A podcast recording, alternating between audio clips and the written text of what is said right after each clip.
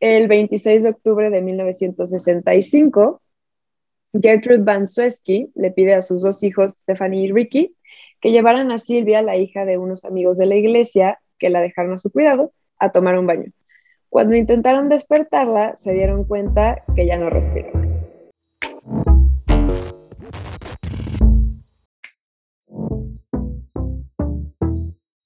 Bienvenidos, bienvenidas, bienvenides a un nuevo episodio y el primerito de todos para Dalia Podcast. Yo soy Dan y hoy me acompaña la super madrina que es madrina por segunda vez, porque ustedes no lo saben y yo no estoy para contarlo, pero problemas de primeriza, este, tuvimos que regrabar eh, el episodio.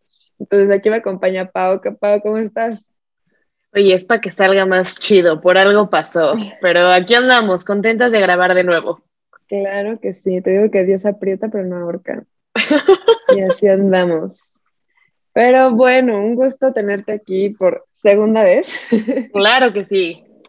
Nada más un disclaimer antes de empezar eh, el episodio como tal. Eh, esto se hace con total respeto a las víctimas y a cualquier persona afectada por el caso. Vamos a hacer un rewind en el tiempo. Vamos a comenzar con la historia de Gertrude, ahí viene lo denso, ahora sí empieza. Y eso que ahorita está levesón, ¿eh? Prepárense, sí, porque la mitad de esto se empieza a descontrolar todo.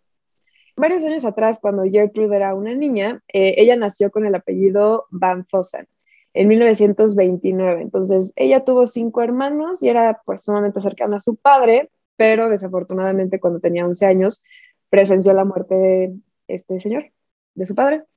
Eh, por un ataque al corazón y quedó pues solo con su madre, con quien nunca se llevó bien. A sus 16 años se casa con John Van Suesky, que él tenía 18 en ese entonces. Con él tuvo cuatro hijos, sus primeros cuatro hijos, y pues este era sumamente violento, la golpeaba de forma recurrente y aún así pues duraron 10 años juntos, pero eventualmente se divorciaron. Un año después de esto, conoce a Edward Guthier, con el que se casó, tuvo otros dos hijos, pero igual se terminó divorciando después de siete años. Entonces ahorita llevamos seis hijos. Qué horror. Antes de los 40, aparte de todo. y toda la gente es como, perros, gatos, plantas. Hijos, ¿qué, güey? Finalmente, a sus 37 años, volvió a juntarse con un hombre de 23 años, muchísimo más joven que ella, llamado Dennis Lee Wright. Eh, dicen que él fue el peor de todos. Eh, de él hubieron dos embarazos, uno que terminó en aborto gracias a una golpiza de Dennis y otro que nació relativamente sano, a quien llamaron Dennis Jr. Entonces, un recap de la vida reproductiva de Gertrude tuvo seis hijos y seis abortos durante toda su vida y pues se piensa que todos los abortos fueron por sus exparejas sumamente violentas. Entonces, pues bueno, creo que ya sabemos para dónde va esto, ¿no? Dennis la abandona, la deja en bancarrota y más o menos por este momento su hija mayor, Paula, eh, huye tras estar embarazada de un hombre cuarentón que estaba casado y toda la cosa, pero pues regresa ya embarazada y con todo, con criatura, con bendición Ay, Jesús. Ya se me puse nerviosa, ya me empezó a sudar la mano. se está poniendo bueno esto. Entonces, para este momento Gertrude estaba súper mal de salud, eh, tenía una higiene pésima, casi no comía, se ve prácticamente esquelética, eh, se le caía muchísimo el pelo. En junio de 1965, las hermanas Julia y Silvia fueron acogidas por Gertrude tras un acuerdo con su padre. La madre de las hermanas se encontraba en prisión y su padre pues no tenía posibilidad de cuidarlas. Em, en total eran seis hermanos en esa familia, dos pares de eh, gemelos y ellas estaban en medio, por así decirlo. Y el acuerdo consistía en que las hermanas iban a vivir en la familia de Vansueski eh, con una cuota semanal que pagaría el padre, ¿no? Este, este, sin embargo, el padre no se dio cuenta de que las condiciones de la casa eran deplorables, nunca estaba limpia, habían camas para la mitad de las personas viviendo ahí, los niños estaban súper mal nutridos, se alimentaban de pan y galletas, no había ni microondas ni estufa, entonces prácticamente vivían de los pocos carbohidratos que tenían ahí. Qué horror. Ya sé, yo a eso le llamo ser foráneo, ¿no? Pero pues ahorita ya existe la maruchan, güey, o existe, no sé, güey, las bonitas claro. Güey, foráneo que se respeta tiene por lo menos un microondas culero. Exactamente. Exactamente. Al lado de las gatitas de atún, por la carta blanca y con eso nos vamos perfecto. Yo lo veo como una alimentación muy balanceada, ¿eh? La neta. Trae esta verduras. ganando, los foráneos ganando. eh, anyway. Entonces, las primeras semanas que estas dos hermanas estuvieron en la casa, progresaron bastante bien hasta el día en que pues, su papá se retrasó con el pago semanal y Gertrude, enojada, sacó toda su ira eh, azotándolas y gritándoles. Y esto apenas pocas semanas después de que empezaron a vivir con ella. Tiempo más tarde, las hermanas salieron a recolectar botellas de vidrio para luego venderlas y obtener dinero para dulces y cositas para ellas. Pero al regresar, eh, Gertrude las acusa de robo y culpa a Silvia de ser quien le ideó porque su hermana eh, Jenny tiene polio. Entonces, como que siempre se va en contra de, Silvia. Em, y digo, ahorita vamos a profundizar un poco más en eso, pero a partir de ese punto, Silvia se vuelve como el desahogo de odio de Gertrude. Eh, en sí lo que desata todo fue una conversación que Gertrude escucha sin que Silvia se diera cuenta en agosto del mismo año, o sea, un mesecito después de que empezaron a vivir con ella, donde contaba que una vez dejó que un hombre la tocara. Eh, algunas versiones dicen que en realidad dejó que esta persona nada más durmiera a su lado pero pues Gertrude ya la super tachó de prostituta, le informó a toda la casa de esto, le empezó a hacer muchísima mala fama y dijo que en realidad ella era la que estaba embarazada. Entonces aquí empieza lo más fucked up. Gertrude, a partir de este momento, como ya manchó la reputación de Silvia, y los que nos están escuchando estoy haciendo deditos de comillas, comillas unas bellas comillas. Porque sabemos perfectamente que la vida sexual no es para shamear a nadie. Entonces Gertrude deja que todos usen en la casa a Silvia como su juguete, literalmente la golpeaban, se burlaban de ella e incluso la aventaban por las escaleras. Eh, y tomen en cuenta que estos son personitas de entre 18 y 10 años, o sea, la violencia ahí estaba en todas las edades. Em, terrible. Gertrude centró muchísimo del abuso en los órganos sexuales de Silvia, eh, la golpeaba, la pateaba y no dejaba que se sentara en sillas o sillones como para que no esparciera su impureza por la casa. Que además está cabrón, porque, bueno, justo una de las cosas que hablábamos eh, en esta primera vez, vaya, este, pues es, o sea, cómo, cómo la banda va replicando cosas, ¿no? O sea, al final, digo, nos vamos a ir dando cuenta que, que el poder de réplica está muy cabrón, no solo a nivel familiar, sino a nivel sociedad, ciudad, ¿sabes? Pero está muy cabrón como efectivamente sí absorbes demasiado de las cosas con las que creces, ¿no? Y hay veces donde, donde crees que eres muy diferente a todo lo que te rodea y eso es cuando ves ese tipo de casos que dices, ¿realmente qué tan diferente eres o solamente dentro de lo que ya absorbiste tienes como una especie de libre albedrío? Pero pues estamos hablando de los años que son 50, 60, son 60, ¿verdad? Los años 60 son niños chiquitos, o sea, al final del día, ¿qué, libre albedrío va a haber para la población debajo de 11 años, ¿sabes? Es muy limitada.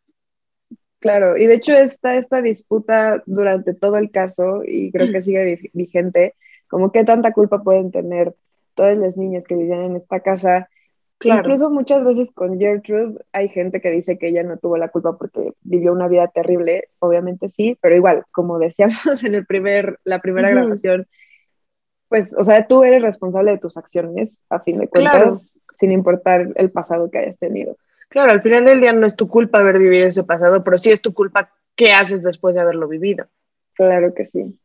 Por eso volvemos a lo mismo, hablamos, eh, amamos Gen Z porque amamos terapia. Claro que sí.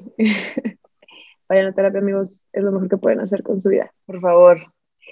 Entonces, eh, un día, Coy Hobart, que es el novio de Stephanie, una de las hijas de Gertrude, decide golpear a Silvia tras un rumor supuestamente esparcido por ella sobre la vida sexual de Stephanie. Entonces, se supone que eh, Silvia empieza a esparcir estos rumores sobre las hijas de Gertrude diciendo que su vida sexual era desmesurada y que eran unas promiscuas y etc, etc, etc. ¿Tipo? Eh, exactamente. Eh, entonces Gertrude deja que este hombre, Hobart, la use regularmente para sus prácticas de judo. Gertrude aleja a todas las amigas de Silvia a través de rumores y mentiras. Este, les empieza a decir que igual que es una promiscua y que está embarazada y que eh, es una prostituta y que lleva hombres a la casa. En este punto también empieza a obligar a Jenny, a la hermana de Silvia, a golpearla y si Jenny se negaba a golpear a Silvia, Jenny era la que era golpeada por Gertrude. Durante estos meses se muda una familia vecina, los Vermilion, quienes presenciaron algunos abusos hacia Silvia, pero que nunca fueron reportados. Y creo que esta es como la línea de lo que hubiera hecho la diferencia en este caso, y creo que en muchísimos casos de violencia. Eh, por ejemplo, un día por necesidad, Silvia tuvo que robar un set deportivo para su clase de deportes porque Gertrude se negó a comprarle uno.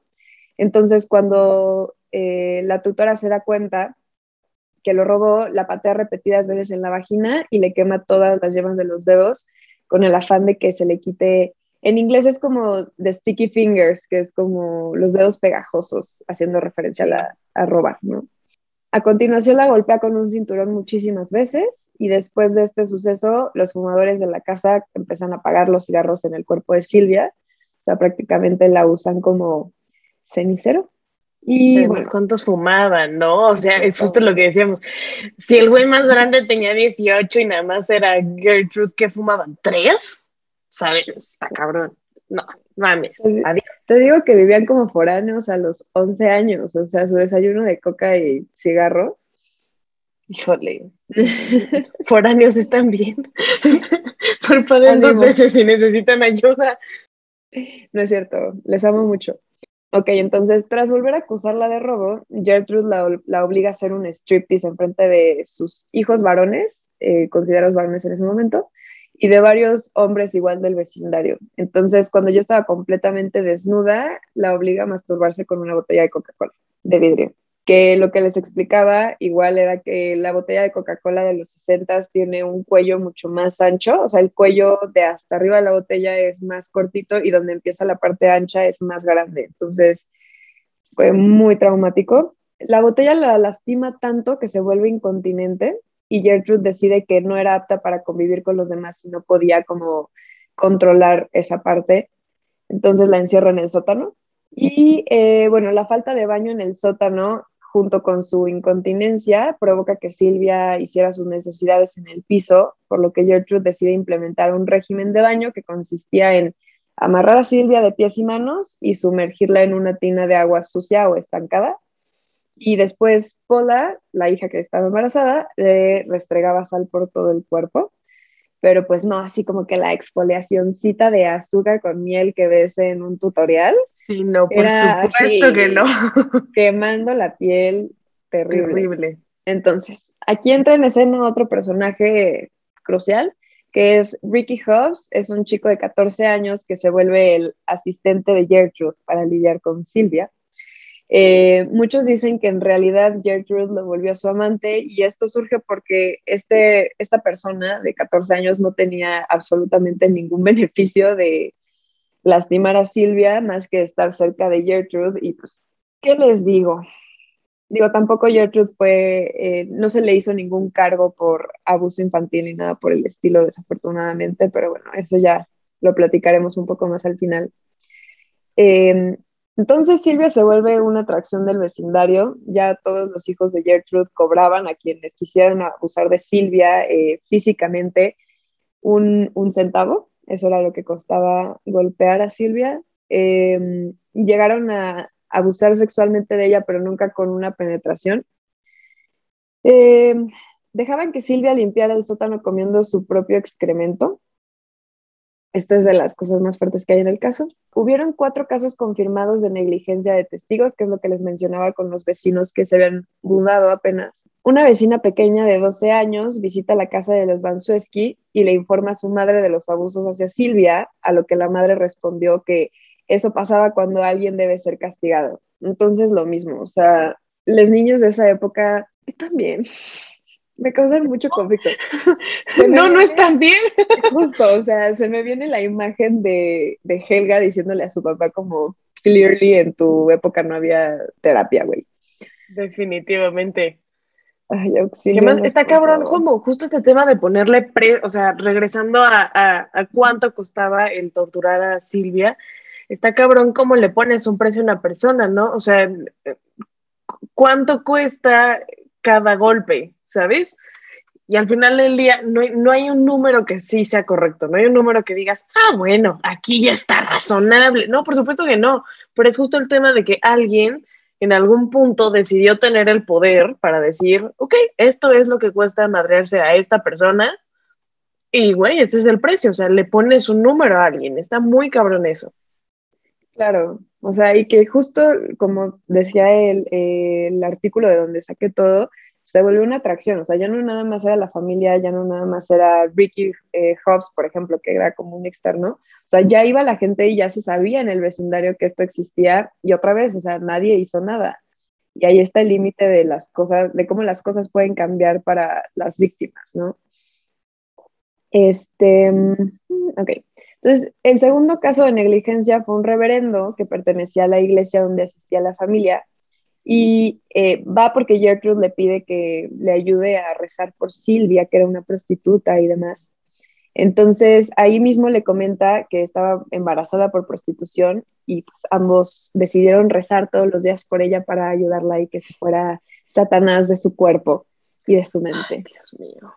exactamente, exactamente. Todo mal. Ay, ¿qué te puedo decir? La iglesia y yo no somos muy amigos. La iglesia, la religión no tengo ningún tema, pero la iglesia y yo no somos muy amigos. Por dos, hermana, por dos. eh, ok, y el tercer caso fue la hermana mayor de Jenny y Silvia, eh, una de las gemelas, Diana. Esta recibió una carta de Jenny donde le explicaba que estaban abusando de Silvia, que le estaban golpeando, pero tardó muchísimos días en asistir a la casa. Entonces, una vez que llega a la casa para checar a sus hermanas, Gertrude no la deja pasar eh, y bueno, ahí Diana como que ya se empieza a sacar un poco de pedo. Entonces decide llamar a servicios infantiles y cuando llega la persona encargada de checar como todo este tema legal, Gertrude le dice que había corrido a Silvia por prostitución y mala higiene. O sea, le dijo como ya no vive aquí, ya se fue, no sé qué.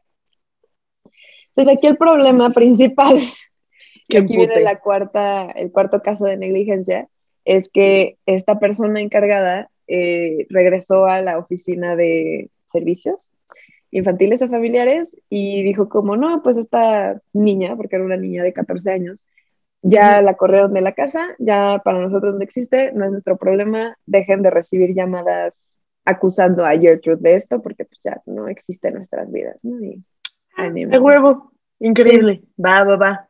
Increíble. El 21 de octubre de ese mismo año. Eh, ojo que todo esto pasó en meses, o sea, todo el abuso pasó en meses, no pasaron más de, seis meses. Eh, Gertrude pide a John, Coy y Stephanie que subieran a Silvia a una de las camas. Le dice que si ella podía contenerse toda la noche hablando de su incontinencia, sin mojar la cama o defecar, podría quedarse arriba de nuevo. Sin embargo, obviamente por todo el traumatismo que tenía, no lo logró y Gertrude decide castigarla con otro striptease y que repitiera la masturbación con botella. Entonces, en este, esta vez, en este suceso con la botella, em, la botella se rompe dentro de Silvia y obviamente traumatiza muchísimo más las paredes vaginales. Em, se rompe porque las paredes vaginales justo estaban tan hinchadas por todo el abuso que había sufrido antes que ya hizo demasiada presión en la botella. Entonces, pues aquí comienza lo, más feo. Igual si quieren adelantarle un poquito, se entiende. Muy em, válido. Sí. Gertrude la confronta por los rumores sobre sus hijas, sobre Paula, sobre Stephanie. La amarra de pies y manos y mientras la estaban estrangulando, Gertrude le pide a su hijo más chico que escriba con una aguja caliente la frase I'm a prostitute, I'm proud of it, que en español es soy una prostituta y estoy orgullosa de eso. Al mismo tiempo, el hijo era tan pequeño que no sabía escribir toda la frase, entonces eh, Gertrude lo escribe en un papel y es también como parte de, la evidencia.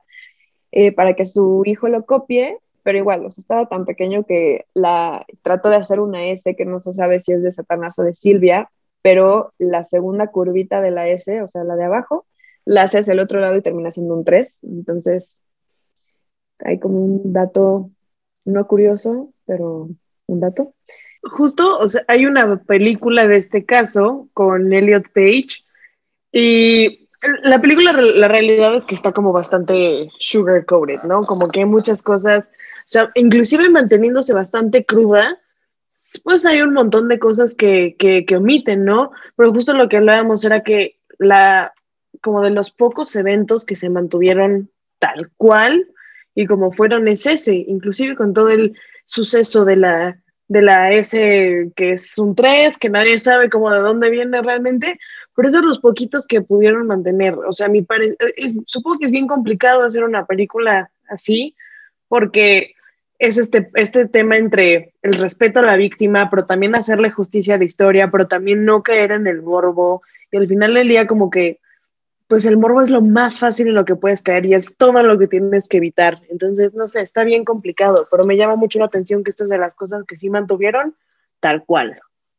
Claro, y si no me equivoco, digo, si estoy equivocada, alguien dígamelo, pero tengo la idea en la cabeza que justo la foto que tienen del abdomen de Silvia en ese, en ese suceso se hizo, se, se, publicó en algunos periódicos. Entonces creo que también por eso se volvió como súper, súper, eh, no icónico, no le quisiera llamar icónico, pero sí como preciso. O sea, es como algo en lo que se fija mucho, se fijó mucho la prensa.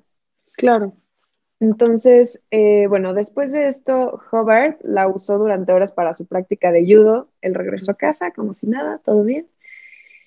Y bueno, esa misma noche Jenny escapa de su cuarto para ver a su hermana, para checarla. Y Silvia le dice que ya se siente que ya se va a morir, que ya no está aguantando, que su cuerpo ya está como, ya no aguanta. Está como en el, como en el borde. Sí, no, ya. es un lecho de muerte. Evidentemente, sí. Ese, eh, al día siguiente, sin razón alguna, Vansueski deja que Silvia duerma en una de las camas de arriba, pero pasado el mediodía se ya dormida. Entonces la despiertan, le dan un baño con jabón, cosa súper rara, la visten y le ordenan que escribiera una carta dirigida a sus padres donde explicaba qué huría. Entonces, la carta en general dice que ella se fue con un grupo de, chicos, de chavos, de muchachada, em, donde la golpean y le escriben eso en el abdomen, pero que pues ella decidió irse, decidió huir y que por favor no se enojen con Gertie, así la ponen como Gertie, refiriéndose solamente a Gertrude, ya sé, me hace muchísimo asco. Este, y que por favor le den más dinero del que ella tiene porque lo necesita para todos sus hijos. Mm, mm. Entonces, ay, pobrecita, qué bárbara. Ok, entonces Gertrude ordena a John y a Jenny que lleven a Silvia a un basurero y la dejen ahí a morir, pero Silvia al escuchar esto pues trata de huir con la poca fuerza que le queda, pero no llega ni a la puerta, o sea, en ese inter Gertrude la intercepta y obviamente la golpea. Eh, luego la sienta a la fuerza y le trata de dar un pan tostado para comer, pero ella por el traumatismo de la estrangulación no llega a poder tragar. Gertrude la golpea varias veces, este, baja una de estas barras pesadas para cortinas viejas, de estas, igual, cortinas pesadas que cuelgan, baja la barra que es de metal y la empieza a golpear varias veces en la boca. Luego la bajan al sótano, la amarran de pies y manos y le ofrece galletas, pero Silvia no quiere y le dice a Gertrude, dáselas al perro, seguro, seguro tiene más hambre que yo. Entonces Gertrude la vuelve a golpear repetidas veces en el estómago. El 24 de octubre, al día siguiente, Gertrude fue a despertar a Silvia, trata de golpearla con una silla, pero falla. Y, o sea, lo estábamos diciendo en la primera grabación, a la, no entiendo de verdad cómo pasa esto, pero, ok, le avienta una silla y falla, o sea, a una persona que está amarrada de pies y manos y evidentemente no se puede mover. Y luego agarra una pala de madera trata de golpear a Silvia, pero falla y se pega a sí misma en el ojo. Yo digo que se madrió ella sola. ella sola se madrió. A propósito.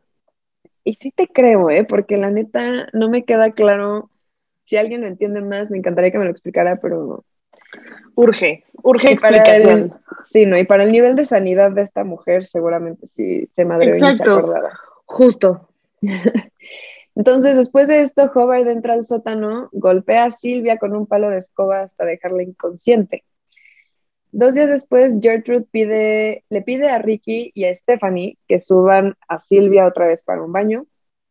La meten con todo y ropa y se dieron cuenta que ya no respiraba. Entonces, Stephanie trata de darle RCP, pero pues ya estaba muerta, o sea, su cuerpo ya no aguantaba más tortura. Dejaron el cuerpo de Silvia desnudo en el sótano y Gertrude le pide a Hobbs que vaya a un teléfono público para llamar a la policía y reportarlo anónimamente. Cuando llega la policía, Gertrude les entrega la carta que obligó a Silvia a escribir, donde decía que se había ido con unos chavos y así. Y bueno, Jenny logra acercarse a los policías como puede les dice en secreto que se la sacaban de ahí, les iba a contar toda la verdad y pues prácticamente Jenny es la sobreviviente de esa casa. Em, arrestan a Vansuski, a Paula, a Stephanie, a John y a Hobbs y a Hobart, o sea, a tres de sus hijos y a el asistente y al novio de Stephanie por asesinato. A ellos los cargan con asesinato. También arrestan a Mike Monroe, Randy Lepper, Duke y Cisco por eh, agredirla nada más, pero eh, estos últimos fueron descartados eventualmente de sus cargos. Entonces, vamos a ir con la autopsia. Eh, se reportaron más de 100 quemaduras de cigarro, varias quemaduras de segundo y tercer grado, incontables moretones, obviamente. Y igual, como un dato, al momento de la muerte de Silvia, ella se muerde tan fuerte los labios que estuvo a punto de desprendérselos, nada más de morderlos. Y pues obviamente su cavidad vaginal estaba súper hinchada y estaba completamente cerrada, o sea, ya estaba destrozada. Entonces, el juicio se divide en cuatro partes, eh, en Gertrude, Hobbs, Paula y Coy, o Coy Hobart. Em, cada uno con su abogado, obviamente contra el Estado. Entonces, el abogado de Gertrude trata de sembrar la culpa en todas las niñas que estaban ahí eh, diciendo que Gertrude estaba súper enferma físicamente como para poder abusar de Silvia, cosa que obviamente nadie cree. No, por supuesto que no. Y además, qué huevos de, aventar. Digo, o sea, al final del día, es que justo es este tema, ¿no? Al final del día, las niñas sí terminan siendo culposos, pero pues te empiezas a cuestionar, ¿pero fue doloso? Eh, creo que eso es lo, la, la, verdadera pregunta ahí, ¿sabes? Aparte, a mí, o sea, ahorita me estoy preguntando, si alguien, si algún abogado me está escuchando, me gustaría que me dijera si esto es una buena estrategia, porque digo, yo soy comunicóloga, no tiene nada que ver, pero de verdad no, le sabemos eso. Exactamente. de verdad no se me hace como que una audiencia pueda creerlo. Anyways. No, bueno, aquí es que además creo que hasta hace poco es que aquí empieza a haber jurados, porque antes, justo en los juicios antes no había jurados. Entonces, no sé, es un tema ahí medio sketchy. Claro. Y probablemente el jurado eran personas blancas, adultas, súper conservadoras. Entonces, claro. Que ahorita se va a reflejar el por qué, pero bueno. Entonces, em, ok. Eh, una testigo crucial fue Mary, de 11 años, una vecina del vecindario. Ella, eh, no, corrección. Uh, ok. Una eh, una persona crucial en, el juicio fue Mary de 11 años, que era de las hijas más chicas de, Gertrude. Fue puesta en el estrado y testificó inicialmente a favor de su madre, o sea, diciendo, negando que, ella era culpable, pero eventualmente por la presión cedió y al momento de, testificar en contra de, su mamá, le pide a Dios que la perdone porque estaba, por lo que estaba a punto de hacer. O sea, ay, no, pobre niña. Pero el ah. gaslighteo que tan cabrón que te tienen que haber hecho. No sé. Y, ok, entonces, Paula es acusada en homicidio en segundo grado y se reconoce como culpable. Le dan tres años de cárcel con derecho a apelar y pues la apelación al final le es concedida y sale. Durante estos tres años que estuvo en la cárcel, da a luz y a su hija le pone Gertrude eh, como tributo a su santísima madre. ¿Por qué le echas ese karma a ese pobre bebé, güey? Aparte, imagínate que, o sea, crecer y que te digan como, ah, es que, ¿qué crees que hizo tu abuela? Es súper famosa tu abuela. No. Pues tipo, güey, yo nomás vengo aquí a echar desmadre. Exactamente. John Bansueski, Hobbs y Hobart fueron encontrados culpables de homicidio culposo. Em, igual, como otro dato, ellos estuvieron 18 meses nada más en la correccional, salieron y muy, muy poco, demasiado poco. Y sobre todo sin atención psicológica. Creo que también eso es como clave. Digo, es mucho pedir para los 60, yo lo sé, yo lo sé, si ahorita no se da en los 60 que se va a dar, pero... Claro. Y eh, él sale de 15, 16 años más o menos de, de, la correccional y muere a los 21 años porque el trauma que le dejó el crimen, el homicidio, hace que se vuelva un fumador compulsivo exagerado y a los 21 muere. Hay muertes patéticas y la neta, sí. esa. O sea, está patético, güey. O sea, nosotras ya pasamos ese año. Sí, güey, o sea, nosotros ya podemos entrar al club de los 27, ¿sabes? O sea, como que podemos aspirar a algo un poco mejor para los 20. Claro, pero a los 21, bro, está patético, sí está muy patético. estoy de acuerdo. Aparte, en el club de los 27 hay gente muy chida. O sea, si lo piensas, hay gente muy chida. Chances sí estaban medio malitos, pero pues eran artistas, un leve. un leve nomás, un leve. Ay, los psicodélicos no son buenos, amigos. Todo con medida, banda, todo con medida. Mientras hay viaje espiritual, todo.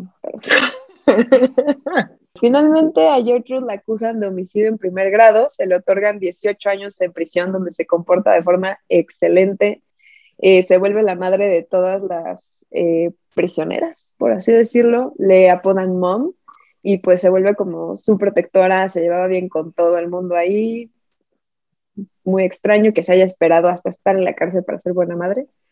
Mm, em, mm, mm, un clásico. Exactamente. Aquí es donde se ve que neta el jurado o, el juez no hizo un buen trabajo porque le dieron eh, derecho a apelar. Cuando llegan los 18 años, sí, o sea, aquí, aquí sí dices como, señora, la neta no tiene de dónde agarrarse, pero sí, no. Eh, cuando eh, sale la noticia al derecho a apelar, después de los 18 años, la familia de Silvia recolecta 4.500 firmas en, eh, en su ciudad para que no dejaran salir a Gertrude de la cárcel, lo cual se me hace muchísimo, 4.500 firmas, creo que ni en internet a veces lo logras. Es cierto, es muy cierto. Pero bueno, al final no funcionó. En 1985, Gertrude sale y se muda a Iowa con el nombre de Nadine Van Fossen, retoma su apellido eh, natal. Igual muere en 1990 de cáncer de pulmón. esta es la historia de Silvia Likens. Qué cabrón, qué cabrón caso. Y, o sea, creo que algo que justo estaba pensando ahorita que estábamos hablando de, del juicio, hay un tema, eh, me voy a desviar un momento, pero con una, una razón, hay una justificación para hacerlo. Tú, tú, date, este es tu espacio, eres la madrina. Soy la madrina, puedo hacer, puedo darme esos lujos. Claro que sí. Em, pero, o sea, por ejemplo, creo que cuando hablamos de las guerras, em, siempre es muy fácil decir como de, ay, obvio iba a haber guerra porque tal país hizo tal cosa. Es como, pues sí, bro, tú ya lo leíste, o sea, tú ya leíste principio, desarrollo, clímax y final. O sea, por supuesto que tú ya sabes cuál fue, o sea, sabes ubicar perfectamente qué fue los errores. Entonces, como justo este tema de cuando, cuando se habla de estos casos, que ya tenemos un poco más de información, eh, y está cabrón porque seguimos encontrando más información, a pesar de que es un caso viejísimo. Em, como que, por un lado, sí, sí hay que ponerse como en el, bueno, chance mucha de la información que tenemos ahora em, no se tenía en ese momento, pero creo que en este caso tan particular, güey, no es el caso. O sea, siento que hay un montón de casos que se quedaron como cold cases por una razón, porque la información que los termina eh, volviendo a abrir o que termina eh, ayudando a su resolución, pues la encontramos recientemente. Pero con este caso todo estaba ahí, nada más todo el mundo se decidió hacerse bien pendejo porque aparentemente está muy chido madrearse una morrita de 15 años, güey. O sea, la terapia, bro, terapia, terapia, este, psiquiatras, todo, todo es bienvenido, pero... Unos cuartitos, güey, un cuartitos limpia, exorcismo, chica, lo que sea, pero por favor, alineen sus chakras, banda, eso no está bien. Y te digo, es justo de los casos donde sí digo, bro, no, no lo estoy viendo desde afuera. Hay un tema muy cabrón, que no sé de dónde carajos viene tanto pinche odio una niña de 15 años. Inclusive aunque fuera la persona más nefasta de todo Estados Unidos, no hay una justificación real. O sea, no, no existe una sola forma de decir, ah, claro, no, pues sí, se lo ganó, güey, se lo ganó. No mames. Sí, no, justo. O sea, ahorita que estabas diciendo lo de las guerras, pues no por nada eh, el Zodiac Killer apenas están empezando como a decir, yo creo que sí fue este güey. O sea, la neta, la neta, sí creemos. O sea, ya se murió, ya se murió, ya no podemos hacer nada, pero probablemente sí fue este güey, ¿no? Me voy a arrancar en este caso, en este caso, Bansueski, o sea, se cataloga como la mujer, la peor, ¿cómo decirlo? Como la peor escoria de Estados Unidos, la mujer más malvada de Estados Unidos de toda su historia, eh, habiendo personajes como Delphine LaLaurie, o sea, que torturaba a sus, a sus esclavos, güey. Y aún así ella se ganó el título y nada más mató a una persona, ¿sabes? O sea, ni siquiera es una asesina serial ni nada por el estilo, pero fue tanto la tortura por tan poco tiempo que impresionante y pues literalmente era la única persona a cargo de, de todas las niñas que estaban viviendo en la casa. Claro. Me voy a poner conspiranoica, pero ¿quién, ¿quién sabe cuántas Silvia hubo? Claro. su merced, ¿sabes? O sea, eso nunca lo sabremos. Mm, sí. No sé por qué me vino la idea así, Love Queen, ella con sus mil ex esposos, güey. Y la secretaria desaparece y quién sabe qué pedo. ¿Sabes por qué es donde único se lo perdonamos a Love Queen? porque es una reina pro vacunas. Fuera de eso, fuera de eso, la morra está loca, güey. Sí. Pero es pro vacunas. We appreciate. Sí, aparte, o sea, siento que bajaron muy bien. Digo, ya me estoy desviando súper del tema, pero bajaron muy bien el tema de la pandemia en esa serie. Eso sí les aplaudo cañón. Spoiler, se chinga un antivaxxer así, funado se lo echa. mira, al principio yo la vi, yo la serie la vi con mi novia y al principio estábamos como, pobrecito, es bien tierno, es bien tranquilo, es el único de todo el pueblo que es súper tranquilo. Y cuando empezaron a decir como, no, es que no sabes lo que hay en esas vacunas y la madre, yo sí dije, está brutal, neta está brutal que su, su, siguiente como passion crime es chingarse un antivaxxer. ¿Quién escribió? ¿Quién escribió ese pedo? Quiero ser su amigo. Escritor. Exacto se rifaron.